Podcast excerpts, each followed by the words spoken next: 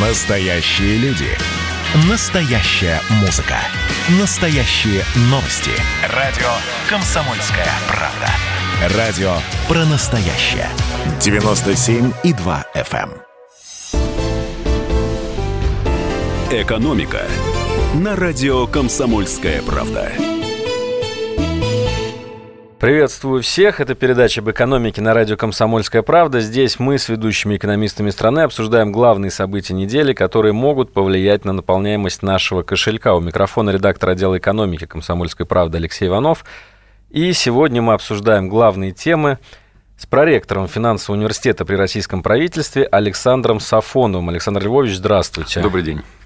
Ну вот э, из тех тем, которые я сегодня подготовил, хотелось бы начать э, с новости, которую нам подбросил, так можем сказать, человек, которого мы в последнее время не так часто вспоминаем, хотя он э, периодически все-таки дает о себе знать. Я имею в виду Дмитрия Анатольевича Медведева, премьер-министра бывшего. Сейчас это э, заместитель Совета Безопасности, ну и председатель Единой России. Вот, собственно, на днях буквально он снова вышел в рейтинг новостей главных э, со своим заявлением о том, что всем россиянам нужно выдавать минимальный гарантированный доход. Иногда это называется базовый доход, да, безусловный доход. И вот Медведев, наверное, первый из вот лиц такого ранга, который официально сказал, что в России должно быть э, введено э, такое новшество – Скажите, насколько это реально? И вообще объясните нашим слушателям, что имеется в виду. Ну, Может быть, посмотри... не все знают. Вообще мечты человечества о том, чтобы не работать, но жить хорошо, да, они проистекают с того момента, как человек э, отделился от обезьяны да, и почувствовал всю тяжесть труда и необходимости зарабатывать себе на э, текущую жизнь. И если говорить серьезно, да, то э, впервые, так сказать, э, дискуссия по поводу, безусловно, базового дохода, она э, возникла в теоретических работах таких называемых первенцев коммунизма, коммунизма да, такого ну, примитивного коммунизма, коммунизма Томаса Компанелла, который написал, так сказать, известнейшую работу философскую, такую экономическую, «Город солнца». Это И... еще с Средневековья практически, ну, да? Там, возрождение. Да, да, да, возрождением. Нет. Но да, давайте все-таки э, расскажем. Безусловный базовый доход – это фиксированная сумма, которая уплачивается конечно. всем гражданам страны. Конечно, конечно. Условно да. говоря, 10 тысяч рублей, которые каждый месяц раздаются всем. И ну, олигархам, и безработным, и домохозяйкам. Ну, можно сказать так, да. Э, но, Чтобы никто не умер от голода. Да, ну, э, не умер от голода. А, вообще интересно, так сказать, скажем так, что эта история вдруг неожиданно, вот она периодически возникает в историческом а, аспекте, а Э, два года назад ее вдруг неожиданно инициировали капитаны э, капиталистического бизнеса. Э, Билл Гейтс об этом заговорил, и Цукерберг, да, то есть владельцы крупнейших компаний. Сразу подозрительно да. становится. Да, да, да, да, да, так сказать, вдруг заговор какой-то, да. Как-то в, в гуманизм капитанов э, капиталистического бизнеса не очень верится. Мне кажется, у них есть какой-то шкурный интерес конечно, в этом. Конечно, конечно. А, а в чем причина и, и а, какова подоплека, так сказать, вот этой дискуссии, которую они а, начали реализовывать в американском сообществе? Ну, конечно, так сказать, это сразу же распространилось на другие страны. А причина достаточно тривиальная. Дело в том, что развитие экономики идет такими темпами и таким образом, что количество людей, которые востребованы на рынке труда, становится как бы все меньше и меньше. Почему? Потому что, ну, понятно, идет автоматизация, роботизация, и, а, Множество вот, бесполезных людей появляется. Ну, возникает, да, людей бесполезных с точки зрения производства, но а, мы не забываем о том, что бизнес устроен а, как финансовая пирамида. Да? Он может развиваться только тогда, когда против него есть желающие купить те услуги и товары, которые предлагает бизнес. И То вот потреблять люди эти должны. Конечно, конечно, да. И вот в основе этой идеологии, как ни странно, да, лежит идеология капитализма, основанная на потреблении. Потому что если если э, э, технологический процесс выдавливает человека с рынка труда и лишает его возможности зарабатывать себе деньги на жизнь, то тем самым капитализм там, подрывает свою основу, потому что продавать будет некому, да, то есть нет потребителей. Ну, даже если, так сказать, фантастическую историю предположить, что будет там небольшой, ну, как вот как Маркс писал в своем «Капитале», да, то есть, что, с одной стороны, формируется огромное количество там пауперов бедных, да, которые не имеют ничего, кроме своих цепей, то есть рабочие, да, и, с другой стороны, так сказать, олигархат, который завладевает всеми ресурсами. Понятно, что эти люди потреблять тот объем а, тех гаджетов, которые производит тот же самый Билл Гейтс, не будут ни при каких обстоятельствах. Да? Поэтому это проблема выживания, выживания экономики. И вот они заговорили о том, что государство должно озаботиться тем, чтобы всем а, выплачивать этот, безусловно, базовый доход, чтобы человек, независимо от того, работает он, не работает, там, болеет, не болеет, но вот получал... Мне кажется, они тогда сумму. должны предусмотреть, чтобы люди обязаны были тратить этот безусловный базовый доход только на какие-то определенные, да, ни, в коем случае не на книги, ни в коем случае не на а, э, медицину, а вот на гаджеты. Я думаю, что это вторая, так сказать, часть морализонского балета, до которой они будут обсуждать, но сначала нужно первую проблему решить. И они даже предложили, так сказать, интересный источник пополнения бюджета для того, чтобы выплачивать этот безусловный базовый доход. Это, как ни странно, налог на робот да, то есть та компания, которая при, э, как бы при, при, применяет технологический процесс и в результате сокращается количество рабочих мест, должно платить больше э, в бюджет. Ну, вот это как раз логично, потому что при этом возвращ... ну, возрастает производительность труда, возрастают конечно, доходы конечно, собственника. Конечно, конечно. Естественно, он может конечно. и должен делиться ими с да бюджетом. Но еще а, ранее в Индии начался эксперимент по, э, в двух штатах а, по применению вот этого базового безусловного дохода. Но там э, подоплека э, совершенно другая. Дело в том, что система социальной защиты в Индии устроена таким образом, что большое количество предоставляется гражданам различных льгот и социальных выплат. Да, и когда посмотрели на механизм реализации законодательства, выяснилось, что определить кому действительно а, достается вот эти социальные пособия, то есть а, человеку, который реально в них нуждается или а, нереально в них не нуждается, невозможно. И практика контроля за выплаты показала, что зачастую многие пособия получают люди, которые обеспечены. И вот они подумали, подумали, так сказать, и решили, а давайте мы проведем эксперимент, просто ликвидируем все социальные пособия, будем всем жителям штата выплачивать базовый безусловный доход. Та же самая сумма, но не надо заморачиваться на учет, на контроль, а, а, а, там, на чиновников, то есть ликвидирует. Вот у нас в этом взятки, году да. также 10 тысяч рублей выдавали всем, у кого есть дети. Ну, кстати, независимо от дохода. Разве это плохо?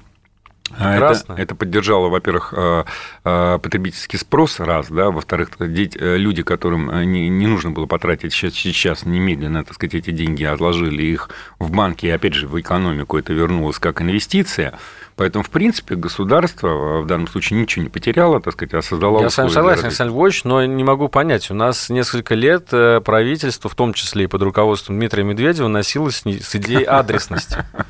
Э, адресность, что нужно повышать адресность, нужно давать деньги только бедным, только тем, кто находится реально за чертой бедности, тот, кто не фиктивный безработный, тот, кто не фиктивный нищий, а только настоящим. Теперь же Концепция поменялась. Алексей, ну, во-первых, э, эта идея-то не нова, она э, долгое время внедряется в сознание Международным валютным фондом. Э, и я помню историю конца 90-х годов, когда много, большое количество советников МВФ и МБРР советовал нам ввести эту систему. Но а, любая адресная система, она может а, ложиться только, так сказать, на определенные социально-экономические условия. Для того, чтобы вы проводили адресную социальную политику, у вас должно быть ограниченное число бедных.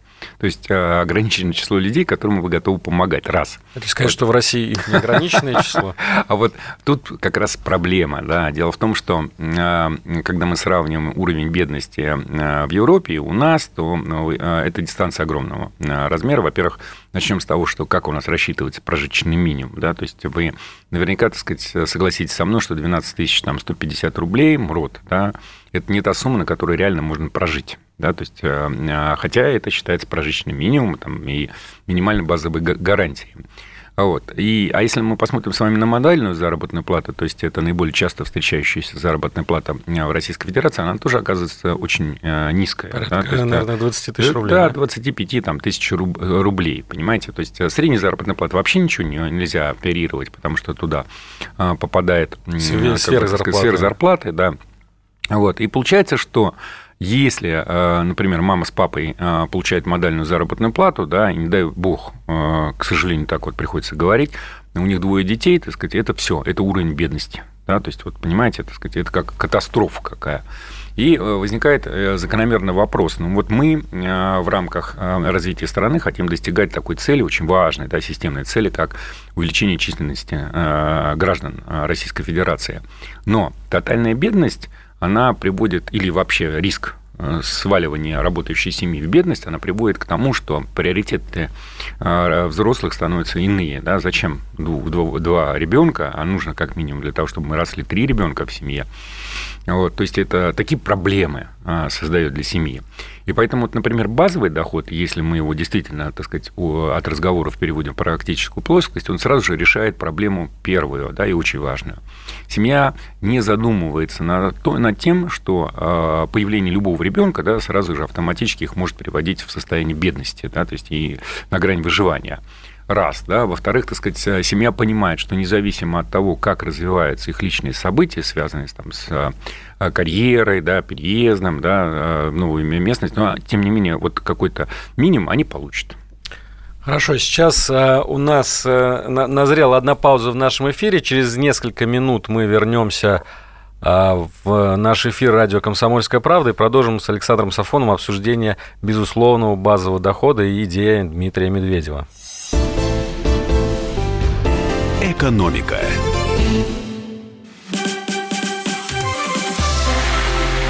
Это было начало.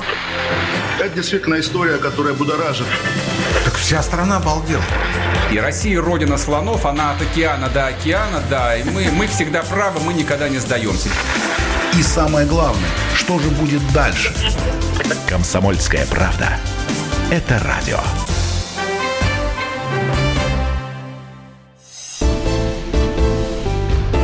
«Экономика» на радио «Комсомольская правда».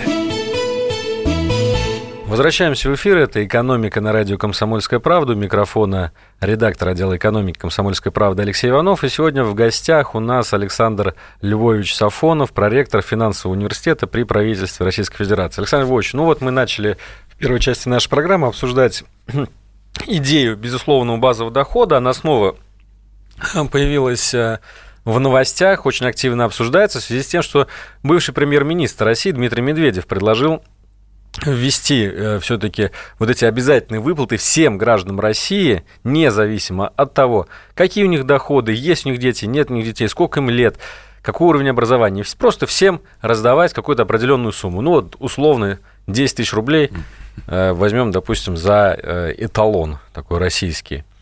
Вы сказали, что одними из э, главных двигателей этих идей являются акулы капитализма, Цукерберг, да, да. Э, Стив Джобс, который ныне покойный, естественно, Билл Гейтс и так далее. И Дмитрий Медведев. Что эти люди на самом деле хотят? Э, я так понимаю, что народ, он, в принципе, будет за. Вот если им сказать, конечно, что все, конечно, все, все будут конечно. получать... Ну, а, но на самом деле, ведь э, мы таким образом не будем ли углублять неравенство между людьми? Ну, вы знаете... Э, Больше людей будут так оставаться вот на этом безусловном базовом доходе и привязанным к нему как бы не работать. Ну, Алексей, э, согласитесь, что заставить работать человека, если он не хочет, невозможно. Да? Поэтому если вы э, возьмете статистику, посмотрите, что у нас есть определенное количество людей, которые не участвуют в общественном хозяйстве. Да? Вот никак да, то есть не, даже не, не регистрируются в качестве безработных. Вот существует, как перекати поле, да, а день прошел, и слава богу.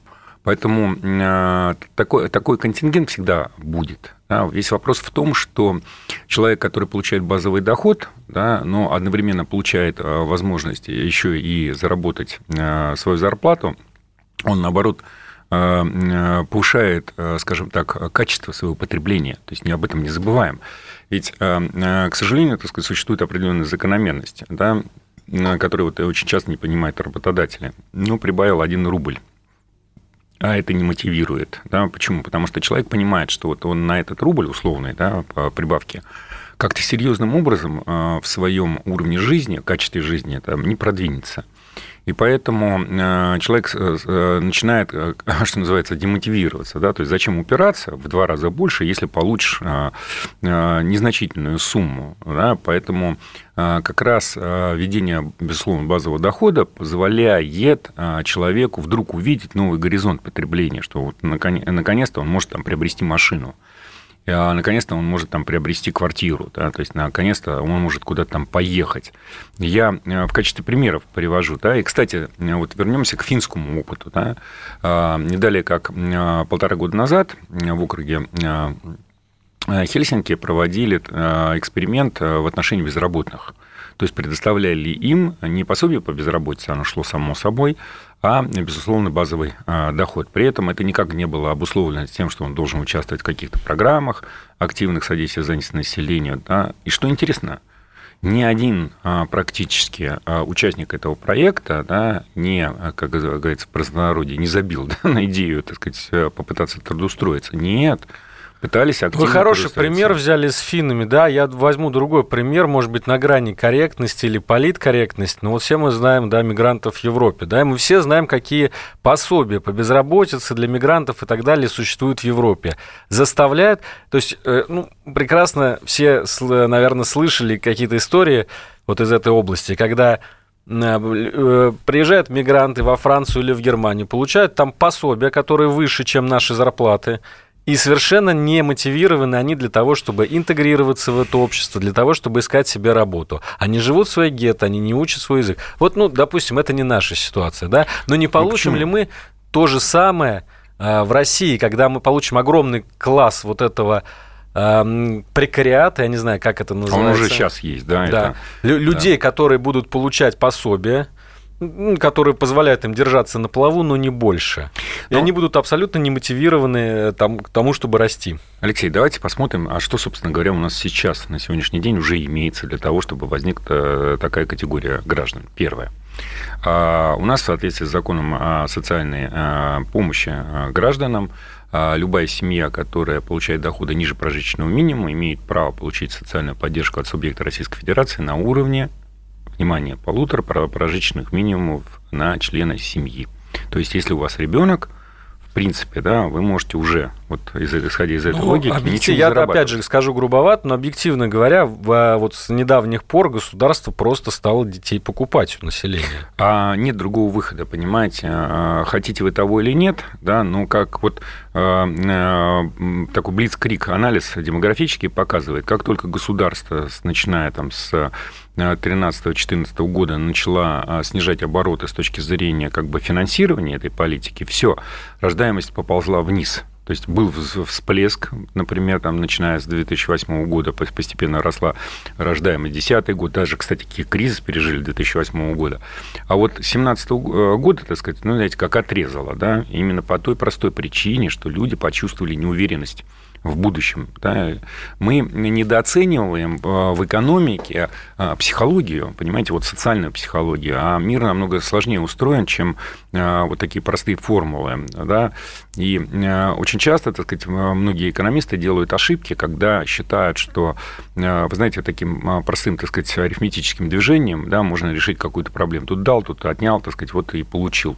А, результат. Нет, не получается. Да? Почему? Потому что есть еще и культура, ментальность, э, какие-то интересы жизненные. Вот я не зря об этом а, говорил, что как только вы получаете перспективу совершенно иного потребления, да, то есть для вас это супер серьезный мотив, когда вам предлагают так сказать, э, одну алюминиевую ложку на другую поменять, ну, так сказать, это неинтересно. А вот когда вам предлагают, так сказать, кардинальным образом поменять свой образ жизни, так сказать, это уже интересно, это Подняться мотивирует. на Да, один конечно, уровень, конечно, да, конечно, да. жизненном. Понимаете? Поэтому, как бы, так сказать, здесь вот э, э, есть опасения по поводу мигрантов, да, но, опять же, не забывайте, что те люди, которые приехали в европейские страны, они приехали с э, стран с уровнем жизни, который в разы меньше, да, и вот то пособие, которое они получают, это то пособие, которое для них, так сказать, фантастически велико, да, то есть и они решили свои проблемы.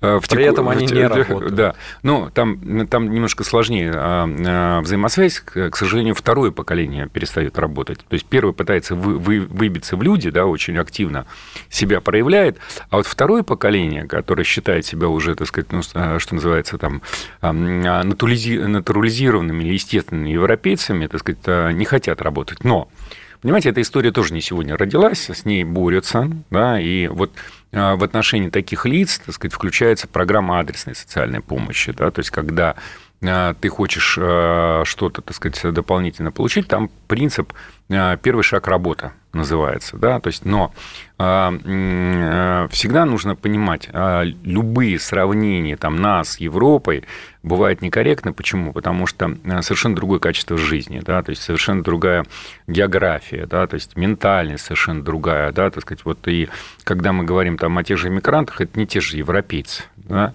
вот, а, и, безусловно, так сказать, э, да, проблема будет, да, то есть что греха таить, да, это вопрос уже к тому, как людей еще дополнительно, так сказать, стимулировать с тем, чтобы они а, не занимались тунеядством, да, а вы- выходили на рынок труда. Я все-таки хочу найти э, подвох вот в этой идее с безусловным базовым доходом. Не получится ли так, что введут этот доход безусловный, да, обязательные выплаты по 10 тысяч рублей условных, как мы сказали, эталон, но при этом отнимут какие-то другие льготы. Ну, пенсию, например, да, скажут, ну куда же вам? Может, кстати, может, совершенно спокойно. Ну, А, вам поним- и так вот, собственно, Поним-. Понимаете, да, вот э, э, коллеги, так сказать, э, экономисты некоторые, да, так сказать, из э, других э, экономических школ, так сказать, вот они как раз и предлагают, да, там, что давайте, так сказать, раз у нас такая слабая дифференциация в пенсиях, да, просто возьмем их, заменим безусловно базовым доходом, а все остальное пускай там копят Хм. сами. Понимаете, то есть есть такой подход. А, Ну, не по 10 тысяч, по 20 тысяч рублей платить всем, да, но всем одинаково и без пенсии. Нет, ну там как раз вот о 20 тысяч не говорят, а там говорят как раз о прожиточном минимуме, типа того, что вот на прожиточный минимум пускай живут, а дальше как, вот кто там огород свой посеет, кто там продолжит работать, ну, да, то есть, ну, пускай там таким образом дифференцирует свои доходы.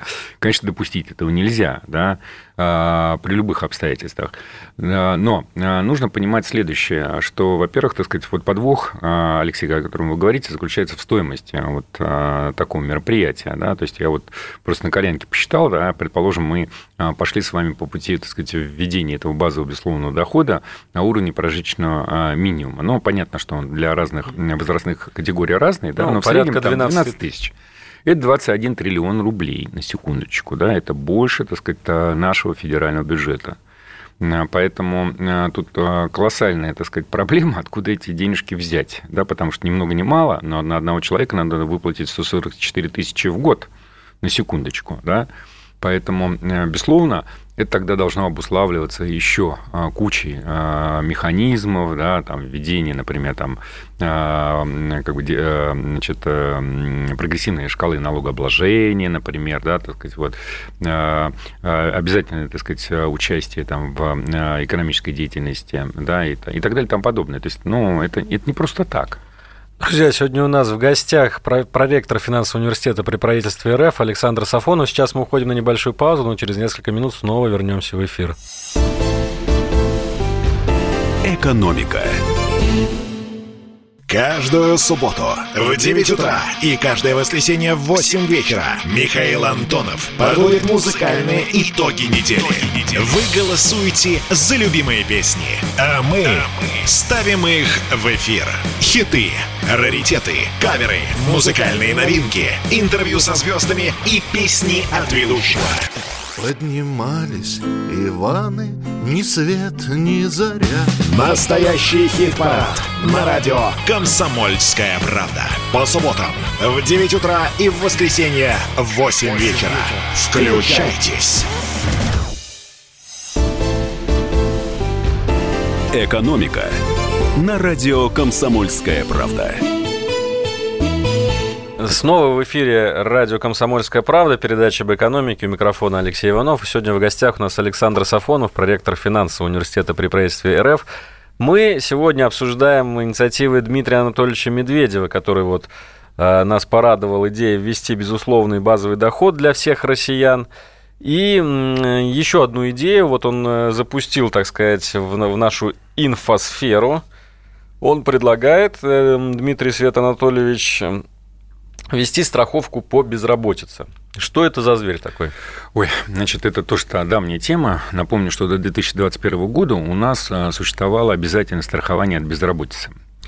А, значит, это институт, который мы а, заимствовали из западных стран, и строится он следующим образом. Работодатель, поскольку он и создает риск увольнения человека, да, потому что экономическую деятельность ведет на предприятии он, да, и он принимает, он увольняет, вот в тех случаях, когда он сокращает а, персонал, а, а, на этот случай предусмотрено страхование от безработицы. Раньше платили 2% от фонда оплаты труда, и человек, который уволен, и потом пришел в службу занятости, ему не нашли сразу же рабочего места, он имел в течение права там, 11 сначала месяцев, потом 9 месяцев получать пособие по безработице. Причем это пособие по безработице было связано непосредственно и прямо с его заработком. То есть, например, человек 100 тысяч получал, приходя в службу занятости, он в течение трех месяцев получал 80% от а, утраченного заработка, то есть 80 тысяч. Да? И это давало возможность ну, пережить первое тяжелое время, там, адаптироваться. Так, это звучит здорово, но вопрос все тот же, за чей счет? ну, а, тогда это было за счет работодателя, это был специальный, так сказать, налог, да, ну, за счет работодателя, мне кажется, у нас э, ничего в стране не бывает. Это э, то, что закладывается в зарплаты. Ну, нет, ну, конечно, так сказать, это все равно отчисление от заработной платы и начисление на заработную плату. Ну, Но... то есть, получается, ты со своей зарплаты будешь какой-то процент, который ты сейчас также отчисляешь в пенсионный, в страховую, будешь еще отчислять на вот этот ну, страховой э, фонд. По сути, да, да, по сути, да, получается так. А, потому что не бесплатный сыр только в мышеловке, да, и, естественно, когда вообще вводили идеологию социального страхования, которая включает в себя три, а, как минимум, раздела, пенсионное страхование обязательное, страхование на случай э, болезни, да, временной трудоспособности и страхование а, в связи с утратой работы, это все отчисление за счет э, фонда оплаты труда. То есть просто распределение в разных странах по-разному осуществляется. Где-то там 50 на 50, 50% работник платит, 50% работодатель, но все равно это э, элемент заработной платы, потому что работодатель неоткуда это взять. Значит, а вот кто плательщиком является, это уже, так сказать, дело второе. Поэтому, безусловно, так сказать, это э, наложение э, бремени на фонд оплаты труда. А, но э, сама по себе мысль, она здравая, да, то есть нигде в мире не отказывались от системы страхования от безработицы, просто у нас в свое время почему-то в 2001 году там, в рамках, так сказать, вот обсуждения либеральных реформ решили, что, так сказать, нам безработица не грозит, да, и наоборот – высокие пособия по безработице стимулируют там, тунеядство. Да? Хотя вы сами можете представить, э, э, э, какой-то разумный человек согласится там, жить на пособие по безработице, если у него есть возможность так сказать, зарабатывать больше. Поэтому вот просто перевели эту систему в плоские пособия. У нас ведь длительное время, напомню, существовало вообще смешные пособия по безработице. Это вот середина 2000-х годов, там, вплоть до там, 2012 года это 800 рублей минимальное пособие, 4,5 тысячи рублей максимальное пособие. Независимо от того, Честно говоря, сейчас мы недалеко ушли. Ну, да, да. Полторы да, тысячи минимальное да. пособие, если вот не брать пандемийное. Вот да, да, да, да, да, понимаете, то есть это смешно, да, смешно, так сказать, вот выжить на это невозможно. Ну, понимаете, один раз да. ходить в магазин. Да, ну и в конце Итак. концов это привело только к одному. В службу занятости пошло все меньше и меньше людей, потому что, а, служба занятости в том виде, в котором она сейчас существует, предоставить а, реальные услуги по трудоустройству не может, не в состоянии а обращаться за полутора тысячами рублями, да, причем, так сказать, это надо ездить в эту службу занятости, тратить эти деньги, ну, себе дороже. Ну да, дураков нет. Но вот по поводу все-таки этой идеи со страховкой от безработицы, она выглядит, конечно, очень интересной. Получаешь 80% от своей зарплаты, при этом никуда, никуда не ходишь, но не до, ходишь, до... ходишь. Ходишь все-таки а, в службу занятости, потому что... Отмечаешься. А, ну, не, не только отмечаешься, там, если тебе не могут предоставить рабочее место, ты еще переобучаешься, участвуешь в каких-то мероприятиях. Ну, допустим, да. Но при этом ты должен э, во время работы отчислять в этот страховой фонд какие-то деньги от своей зарплаты. Не проще ли мне просто самому себе создать эту подушку безопасности? А, Зачем мне в какой-то страховой Ой-ой-ой, фонд это Алексей. Вы знаете, э, э, хорошее, так сказать, наше народное выражение «крепок задним умом», да, то есть об этом и подушке безопасности, как правило, вспоминается тогда, когда она нужна, но ее нет, да.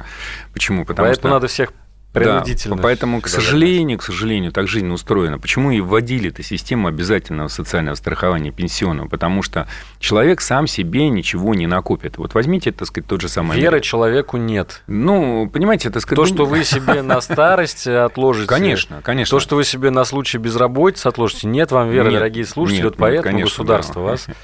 А, И не потому, что, так сказать, кто-то из наших слушателей плохой, да, просто потому, что а, та заработная плата, которую они получают в большинстве своем, да, она не позволяет, так сказать, серьезным Ну, образом а если копить. лишние денежки появились, то всегда есть на что их потратить. Конечно, конечно. То есть человек, человек всегда, так сказать, вот э, э, существо слабое, да, поэтому если есть возможность э, да, куда-то, так сказать, по- поскатиться, э, покататься, так сказать, посмотреть мир, а почему бы нет? Да, Да еще и в кредиты да. залезть ради ну, этого. понимаете, да, действительно, когда мы вот смотрим, так сказать, ту же ста- статистику микрокредитования, берут же иногда очень часто не на самое необходимое, а на покупку, на покупку гаджетов. О, вот, Да. кстати, по этому поводу у меня есть э, статистика, я вам даже сейчас зачитаю. Э, Вот, допустим, автокредиты, да, Э, в июле, ну вот последние данные на данный момент, зафиксирован новый российский рекорд по выдаче автокредитов.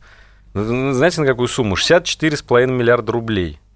За месяц набрали россияне автокредитов. Это 82 с половиной тысячи машин, да, купили они.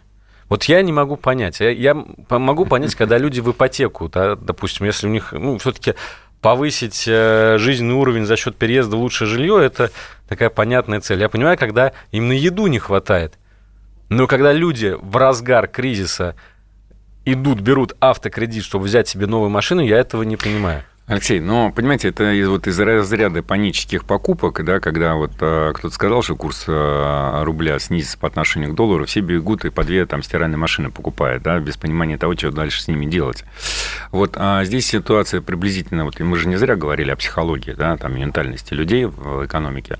Здесь те же самые маркетинговые приемы, да, потому что вам говорят, ага, если вы сейчас кредит не возьмете, да, а он льготный, государство действительно датирует, то вот дальше вот кредиты будут дороже, да, так сказать, раз первый щелчок. Надо бежать, пока дают бесплатный кредит. А он же на самом деле не бесплатный, правильно, так сказать, он просто субсидированный на какую-то часть. Второй момент.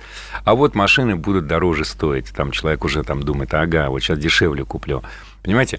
А в, кон- в конечном итоге побеждает всегда, так сказать, одна и, и та же история. Вот э, у других есть, и у меня должно быть. Понимаете? И, э, к сожалению, так сказать, не мы с вами придумали историю потребительского общества, да, это э, очень, так сказать, интересный такой э, разговор отдельный, да, как зарождалась эта э, потреби- потребительская концепция, как формировалась система маркетинга, которая принуждает людей покупать ненужные им там товары, да, поэтому вот вся, весь этот механизм, обрушившийся на человека, создает для него, э, значит, такую, так сказать, фейковую, так сказать, необходимость приобрести, да, он потом будет разбираться, что э, цена машины – это не только цена, так сказать, за которую ты ее купил, это еще и цена владения, да, то есть а сколько стоит бензин, так сказать, а сколько стоит там комплектующие, а сможет ты ее потом продать или нет, ликвид это или не ликвид, но то есть об этом никто не думает.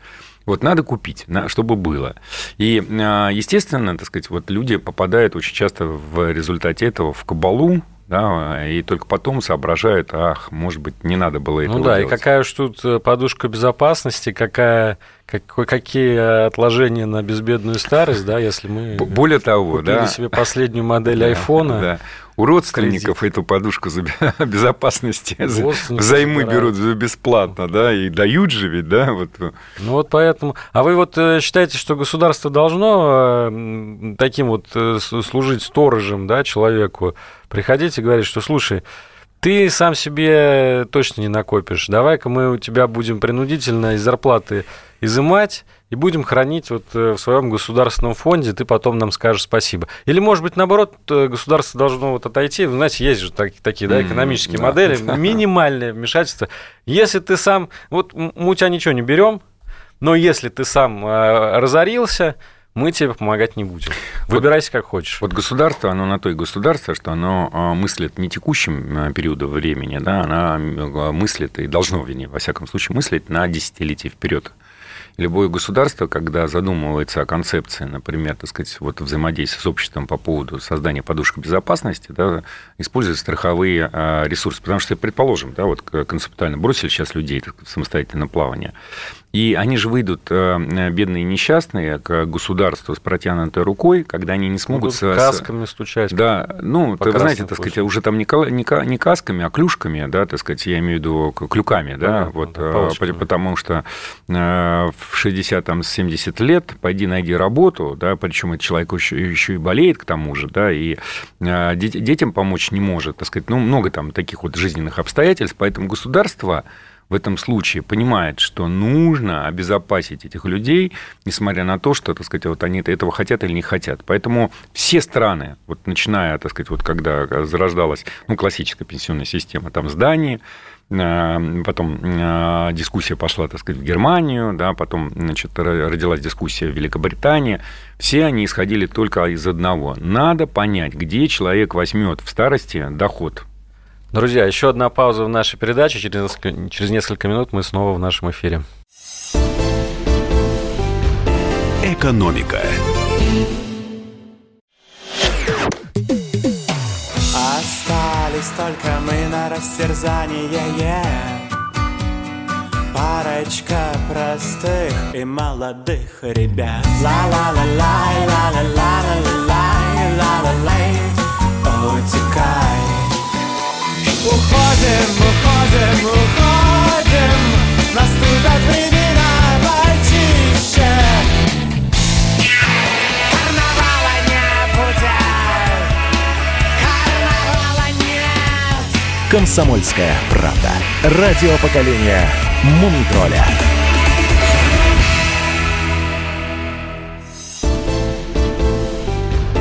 Экономика. На радио «Комсомольская правда».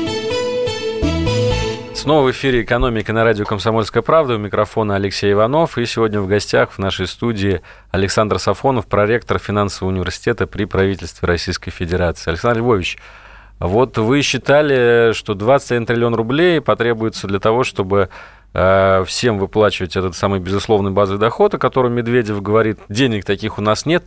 У меня вопрос из той же серии, но другого толка. У нас денег-то вообще хватит на те социальные расходы, которые у нас сейчас есть. Я к чему веду, да? Мы нефтяная держава, да, мы зависим от нефти, наш нефть и газ. В этом году у нас полный провал по этому направлению, экспорт сократился, цены упали, и, кстати, они, ну, они поднялись, конечно, уже не такие, как они были в апреле, допустим, да, когда там ниже 20 долларов за баррель давали. Сейчас это порядка 40 долларов за баррель. Но, тем не менее, они падают. Э, Еще недавно было 46, например, долларов. А, мы не, не столкнемся с тем, что нам будет нечем просто профинансировать все те огромные, кстати, социальные расходы, которые в нашем бюджете заложены. Ну, вы знаете, во-первых, э, федеральный бюджет э, все-таки планируется с учетом реальностей, да? то есть никто не будет закладывать те расходы, которые непонятно откуда взять мы как бы эту историю... Ну, ведь реальность в этом году была изрядно скорректирована. Ну, она была скорректирована, да, потому что э, действительно это форс-мажорные обстоятельства, но э, вот если мы с вами посмотрим, так сказать, на э, пропорции экспортно-импортных операций, да, так сказать, мы в плюсе по-прежнему остаемся в плюсе. Причем у нас баланс положительный. Баланс, баланс положительный торговый, да. А, значит, это первое. Да. Второе, так сказать, вот как ни странно это прозвучит, у нас ФНБ вырос. Причем, так сказать, это, кстати, удивительно. Да, да, на приличный там 8%. Я думал, эм, как раз самое время его потратить, но нет. Ну, вот в том-то все и дело. Нет, да, понимаете, потому что нашли, так сказать, э, другой источник. А, это как раз к вопросу о том, кто оказался прав в дискуссии, так сказать, связанной с монетарным или немонетарным происхождением инфляции. Ну, по сути, так сказать, что греха таить, там профинансировали это за счет э, дополнительной эмиссии. Э, те расходы, ну, как, которые... как и все государства да, мира. Да, да. И вот обратите внимание, что у нас только сейчас, по итогам августа, да, так сказать, инфляция э, встала на ноль, а до этого была дефляция. Да, то есть получается, что, так сказать, оказались правы те экономисты, которые говорили о том, что это очень хороший инструмент для того, чтобы развивать экономику.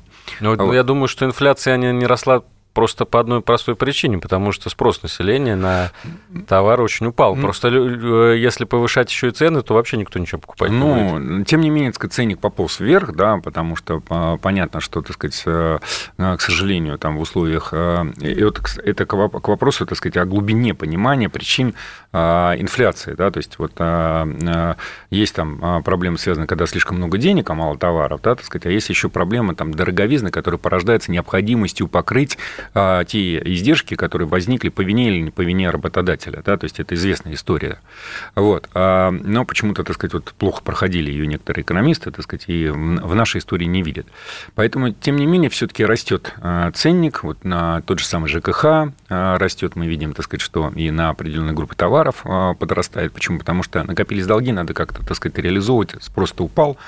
А, поэтому единственный вариант а, значит, сохранять либо маржинальность, или, по, по, по крайней мере, так сказать, оперативный э, баланс доходов и расходов организации, это повысить ценник, да, потому что ожидать роста потребительских цен, объема потребления в ближайшее время не приходится. Поэтому э, вот это обратная, как ни странно, ситуация кризиса, да, то есть вот должны цены падать, не падают, да, вот. А поэтому э, очень сложно, так сказать, э, здесь э, вот, регулировать что-либо только, так сказать, исходя из вот, тривиальных монетарных подходов. Поэтому, так сказать, исходим из того, что у государства есть возможности, да, и Минфин, кстати, заимствует на рынках, да, там цены, э, продавать ценные бумаги, да, э, сбалансировать э, расходы государства по социальным обязательствам. Вопрос в другом. Важно же ведь не только, так сказать, сегодня достигнуть этого баланса, да, нужно, так сказать, видеть перспективу как минимум там 3-5 лет, да, вот, а, а вот что здесь будет, да, потому что, да, сегодня ситуация выправилась, но надо же ведь понимать, что это как вот в 70-х годах, когда э, впервые, так сказать, разразилась нефтяная война, да, и цены резко повысились, нефтяной кризис возник, энергетический кризис. Ответ прилетел от Европы и США а, энергетическим державам, которые пытались шантажировать за счет повышения э, цен э, промышленные как бы, страны, это переход на зеленую экономику. И она на сегодняшний день, так сказать, вот как бы она реализована в полном объеме. И получается, что Э, когда мы... Ну, наверное, не в полном объеме. Вот когда Илон Маск со своими электромобилями... Ой, не-не-не, я вот хочу сказать в полном объеме, потому что сейчас в Европе существует проблема избытка энергии, которую производят, так сказать, зеленые технологии. Да? То есть вот а, обратите внимание, почему, так сказать, продажи «Газпрома» а, упали на такой огромный объем. Да? Причин, так сказать, много. Да? И это и теплый климат, да, и это и кризис. Но самое главное, это то, что, так сказать, появляются альтернативные источники а, энергии, да, и самое главное, что все удешевляется, удешевляется, удешевляется производство тех же самых а, солнечных батарей, да, там ветряков, так сказать, вот как бы совершенствуется логистика передачи электроэнергии. И самое главное, так сказать, создается инфраструктура, которой газ уже не нужен, да, так сказать, должна быть розетка, да. Поэтому, понимаете, если мы не будем, так сказать, успевать за этой историей, да, мы а, в какой-то момент окажемся с товаром, который никому не нужен да, то есть и уже вот балансировать э, дефицит э, бюджета да, при помощи, так сказать, экспортно-импортных операций не удастся. Ну вот у нас чуть больше минуты остается, я так вам короткий вопрос задам. А для России в целом, для государства, ослабление рубля – это благо или, наоборот, э, в минус нам идет? Для бюджета благо, для граждан минус – а если чуть поподробнее? А, а если чуть поподробнее, так сказать, э, государство все-таки должно влиять на а, курс национальной валюты и удерживать его в приличных а, пределах, потому что не только экспорт у нас есть, но и импорт. Если мы хотим приобретать современные технологии, да, то должны, так сказать, все-таки курс держать достойный. Но я так понимаю, что э, будет, будут дороже импортные товары Конечно. для населения, но при этом... И самое главное, технологии все, кто занимается производством в России, они будут на коне, да? Не Это... всегда. Дело в том, что если у вас большое количество комплектующих, да, и у вас нет специальной программы как импортозамещения комплектующих, да, то вы всегда будете в минусе. И по, по, по конкретный пример, да, вы можете закупить большое количество томографов за рубежом, по очень выгодному курсу, да, но когда у вас курс а, у рубля снизится по отношению, так сказать, к доллару или, наоборот, увеличится, цена расходников и комплектующих по ремонту этого медицинского оборудования будет дороже, чем само оборудование. Ну что ж, вот на этой ноте мы сегодня завершаем наш эфир. Я благодарю Александра Львовича Сафонов, проректор финансового университета при правительстве РФ. Сегодня помогал нам разбираться с главными экономическими темами недели. Ждем вас снова в нашем Спасибо. эфире. Всем спасибо, кто был сегодня с нами. Всего хорошего. Спасибо. «Экономика»